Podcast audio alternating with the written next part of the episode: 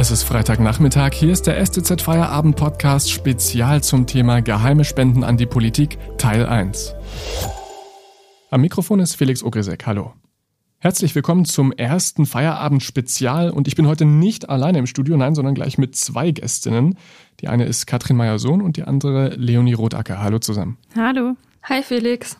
Wir haben es uns hier gemütlich gemacht und wollen heute ein bisschen ausführlicher als sonst über eine besondere Recherche sprechen, an der ihr beide in den letzten Monaten gearbeitet habt. Und zwar zum Thema Parteispenden. Katrin und Leonie haben nämlich dabei mit dem Recherchenetzwerk Korrektiv Lokal zusammengearbeitet, also mit vielen anderen Redakteurinnen und Redakteuren von Lokalmedien. Diese Folge ist die erste von insgesamt vier Folgen zum Projekt Geheime Spenden an die Politik. Heute soll es darum gehen, warum dieses Thema, also die Parteispenden, so wichtig sind und aus welchen Branchen an die Parteien gespendet wird. Leonie, warum ist denn dieser Zusammenhang zwischen Parteispenden und Industrie so wichtig? Ja, es spenden natürlich nicht nur Privatpersonen an Parteien, also schon überwiegend, aber es gibt eben auch die Möglichkeiten für Unternehmen und für Verbände, die verschiedene Branchen repräsentieren, an Parteien zu spenden und die nutzen die auch.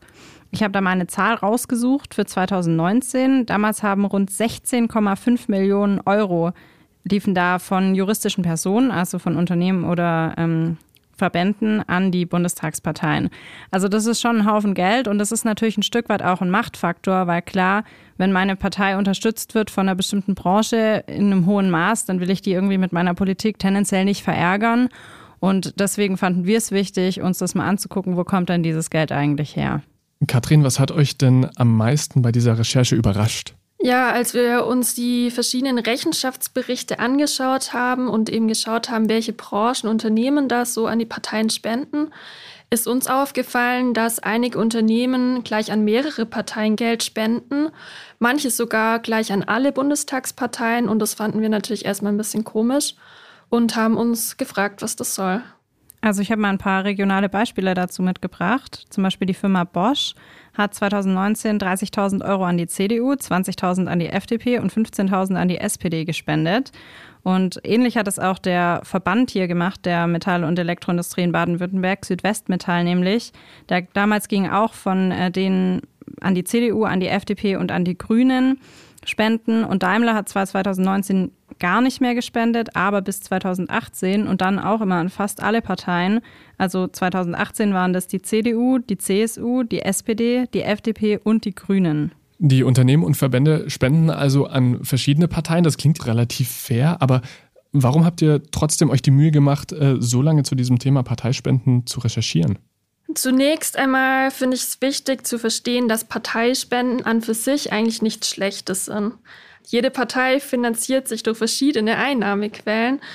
Ähm, dazu gehören zum einen die Mitgliedsbeiträge, die sie bekommen, dann staatliche Zuschüsse, aber eben auch die Spenden. Also die sind was ganz Natürliches. Allerdings haben wir alle in der Vergangenheit mitbekommen, dass mit diesen Spendengeldern auch immer mal wieder Schindluder betrieben wird.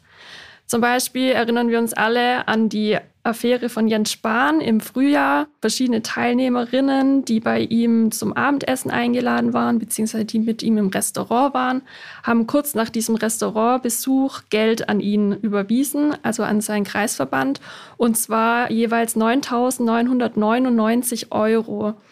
Ähm, zum Hintergrund, man muss wissen, dass ab 10.000 Euro ähm, Spenden veröffentlicht werden müssen. Und da kam dann natürlich die Frage auf, warum haben diese Personen 9.999 Euro genau gespendet?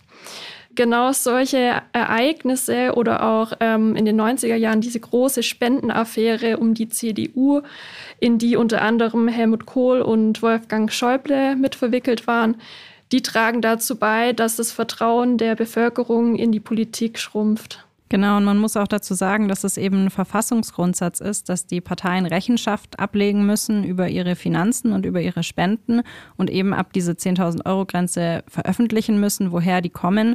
Und da gibt es eben verschiedene Möglichkeiten, wie man dem auch ausweichen kann. Und ähm, früher war das noch krasser als heute, muss man sagen.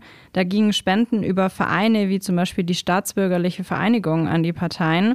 Das war sozusagen eine Spendenwaschanlage, kann man im Nachhinein sagen über die Spenden anonymisiert wurden und so an mehrere Parteien weitergeleitet. Also anfangs war das an die CDU und die FDP vor allem, später, als sie mitregiert haben, dann auch an die SPD. Ähm, es gab einen deutschen Manager, der damals auch in die Parteispendenaffäre verwickelt war, Eberhard von Brauchitsch. Der hat das mal politische Landschaftspflege genannt. Das finde ich äh, so einen ganz guten Begriff, der das beschreibt. Wir haben auch mit dem Professor darüber gesprochen, mit dem Michael Kost, der ist Politikwissenschaftler an der Uni Lüneburg und er hat es einfach graue Korruption genannt, also so halblegal sozusagen. Und daraus ist eben so ein bisschen bei uns diese Praxis entstanden, dass viele Unternehmen an mehrere Parteien spenden. Und ähm, bei uns spielt da eben auch der Föderalismus natürlich eine Rolle, weil überall regiert ja jemand anders. Also braucht man sozusagen auch alle Parteien als Unternehmen. Also ich habe da nochmal so ein paar Spender rausgesucht, die das eben auch machen. Die stehen auch auf der Top-Liste, was sozusagen die Beträge angeht. Das ist zum Beispiel der Verband der chemischen Industrie, der 2019 an CDU, CSU, FDP und Grüne und die SPD gespendet hat, oder die Deutsche Vermögensberatung eben auch an mehrere. Und genau, die gehören eben auch zu den Top-Spendern. Ihr habt euch das, ich nenne es jetzt mal das Spendenjahr 2019 angeschaut. Ihr habt das systematisch ausgewertet.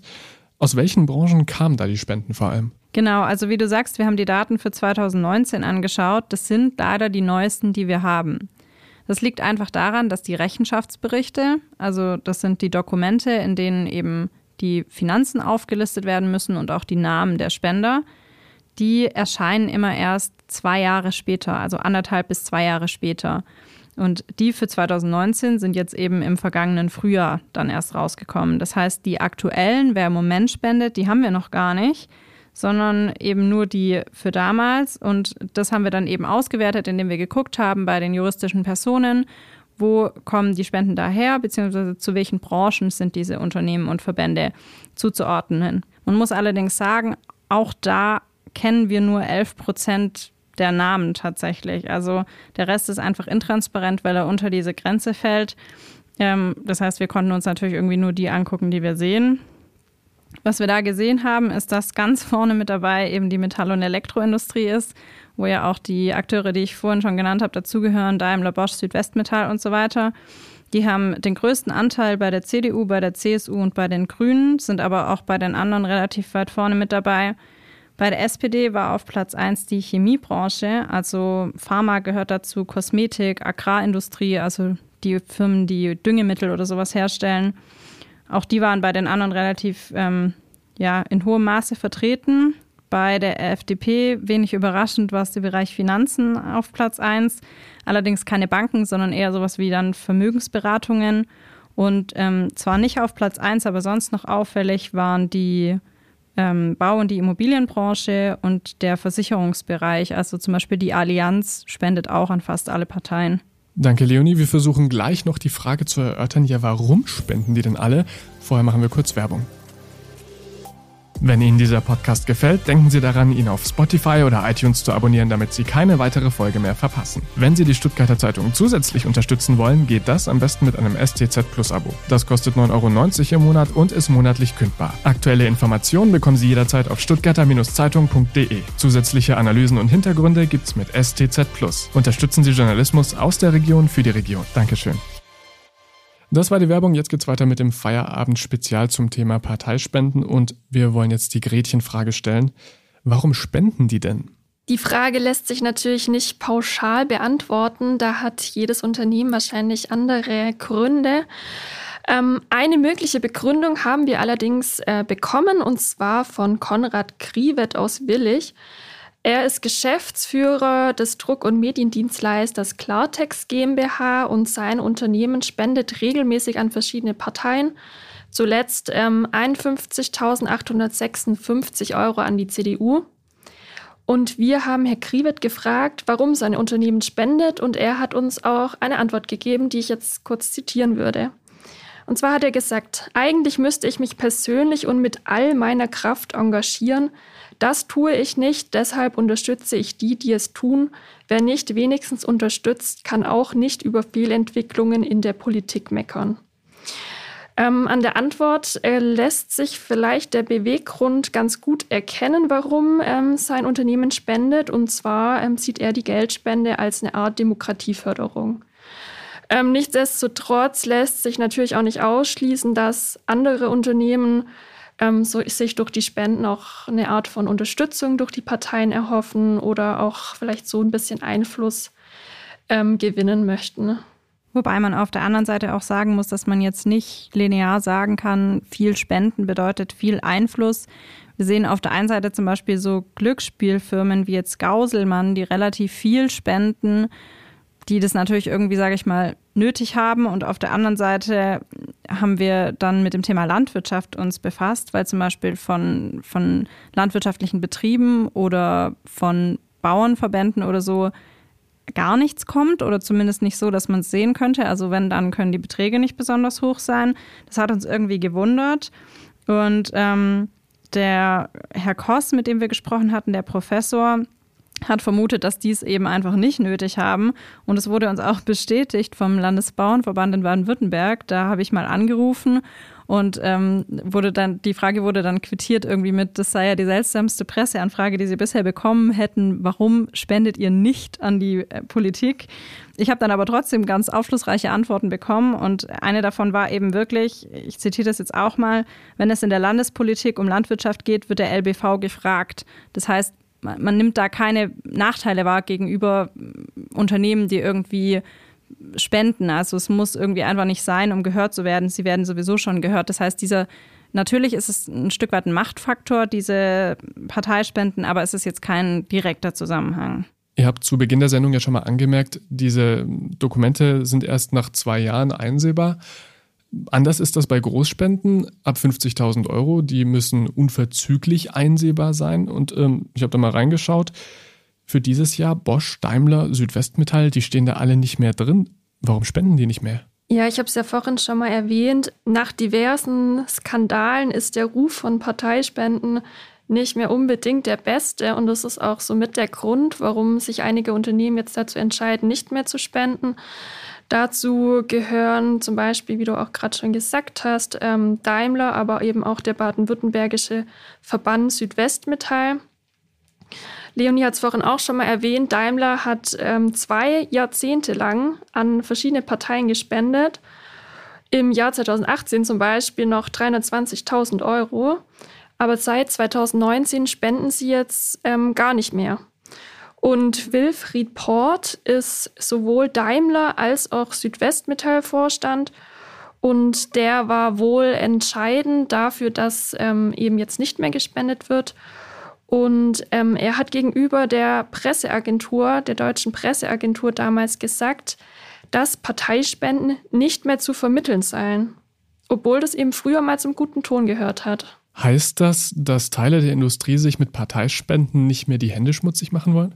Naja, das kann man so oder so betrachten. Ich glaube, es geht da hauptsächlich um öffentliche Wahrnehmung. Will ich irgendwie ein Auto kaufen von einem Konzern, wo ich irgendwie das Gefühl habe, da läuft irgendwas Schmutziges. Es sei ja gar nicht unterstellt, dass das tatsächlich so ist, sondern irgendwie, das ist mehr das Gefühl bei den Leuten. Und wenn man sich als Unternehmen dann damit mehr schadet als Gutes tut in der Wahrnehmung, lässt man es halt wahrscheinlich, denke ich mal. Also wir haben uns diese Großspenden jetzt auch mal angeguckt in diesem Jahr und es stimmt zwar, dass es immer weniger werden, dass manche dieser DAX-Konzerne zum Beispiel auch einfach nicht mehr spenden aus diesen Gründen, die wir eben gesagt haben.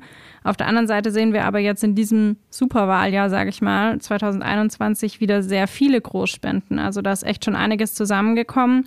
Zum Beispiel hat der Chef der Stuttgarter Firma Lab gespendet. Das ist ein Kabelhersteller oder die Firma Six, die man vielleicht kennt, Autoverleih.